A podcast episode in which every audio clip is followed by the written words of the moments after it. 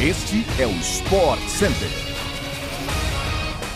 Estamos chegando com mais uma edição do nosso podcast do Sport Center. Nesta quinta-feira tem muita notícia quente do esporte no Brasil e no mundo.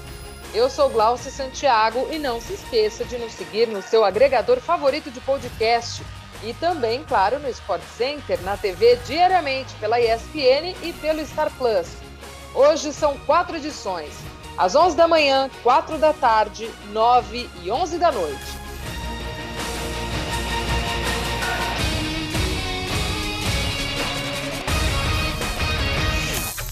O heptacampeão mundial de Fórmula 1, Lewis Hamilton, não se pronuncia publicamente há mais de um mês, quando perdeu o título do Mundial para Max Verstappen, da Red Bull, no Grande Prêmio de Abu Dhabi. As últimas palavras de Hamilton foram ditas minutos após a corrida, antes da cerimônia do pódio. Desde então, o piloto inglês não apareceu sequer nas suas redes sociais. De acordo com a TV britânica BBC, Hamilton estaria desiludido com a Fórmula 1 e ainda aguarda uma investigação da Federação Internacional de Automobilismo a respeito da corrida de Abu Dhabi, para decidir se retorna às pistas em 2022. Segundo a BBC, o inglês teria perdido a fé com a organização da Fórmula 1 e contesta a decisão tomada na última prova. A FIA afirmou em dezembro que investigará os procedimentos adotados em Abu Dhabi. A polêmica na prova aconteceu na última volta, quando o diretor de prova, Michael Massi, não aplicou de maneira correta a regra de entrada e saída do safety car. Caso o regulamento fosse seguido corretamente por Massi, Hamilton terminaria a corrida na primeira colocação e seria campeão mundial pela oitava vez.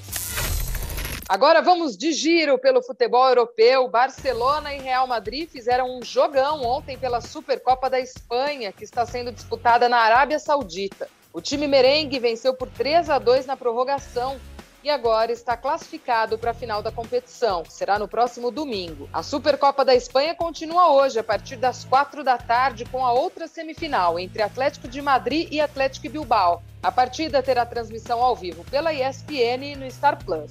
Na Copa da Liga Inglesa, o Chelsea venceu novamente o Tottenham e o time comandado por Thomas Tuchel avançou para a final do campeonato. O gol da vitória foi marcado por Rudiger. O outro finalista começa a ser definido hoje, com a primeira partida da semifinal entre Liverpool e Arsenal, que acontece em Anfield. O jogo começa às 4h45 e terá transmissão ao vivo pela ESPN no Star Plus. E também teve campeão sendo definido na Supercopa da Itália ontem. Jogo emocionante entre Juventus e Inter de Milão e o título ficou com a Inter. O futebol italiano também segue a todo vapor hoje, com as oitavas de final da Copa da Itália. Destaque para Napoli e Fiorentina, às duas da tarde, ao vivo pela ESPN no Star Plus. E Milan e Genoa, às 5 horas, este exclusivo no Star Plus.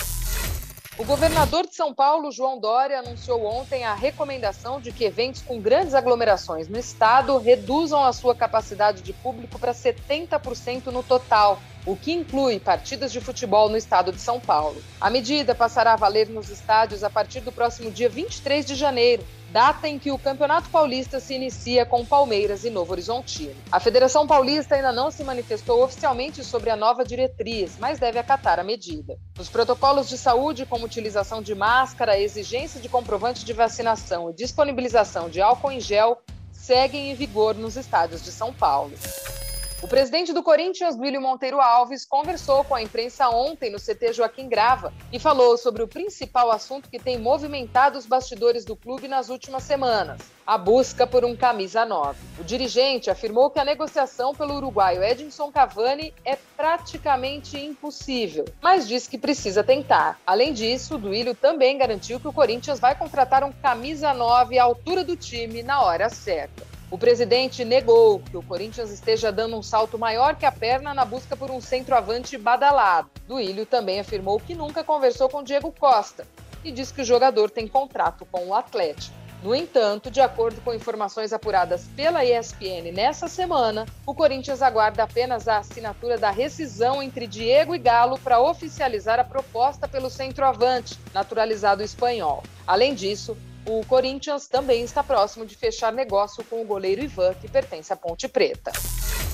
O Atlético Mineiro anunciou ontem a contratação do zagueiro Diego Godin, uruguaio, que estava no Cagliari, da Itália. O jogador chegará para repor a saída de Júnior Alonso, vendido ao Krasnodar da Rússia por 47 milhões de reais. Godin tem um contrato de um ano, com opção de renovação por mais uma temporada. O experiente zagueiro chega para ser referência no elenco após 14 temporadas na Europa e três Copas do Mundo disputadas pelo Uruguai. O zagueiro deve chegar à cidade do Galo na semana que vem, já que testou positivo para a Covid-19. Godin também carrega na bagagem dois títulos de Liga Europa e dois vice-campeonatos na UEFA Champions League. Esse é o terceiro reforço confirmado pelo Galo. Antes, o clube anunciou a chegada dos atacantes Ademir e Fábio Gomes. Toda a repercussão do mercado da bola nacional, claro, você confere diariamente no Sport Center pela ESPN e Star Plus.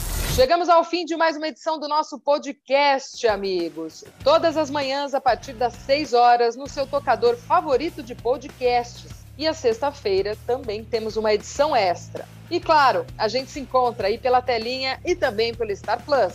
Um beijo para você e até a próxima.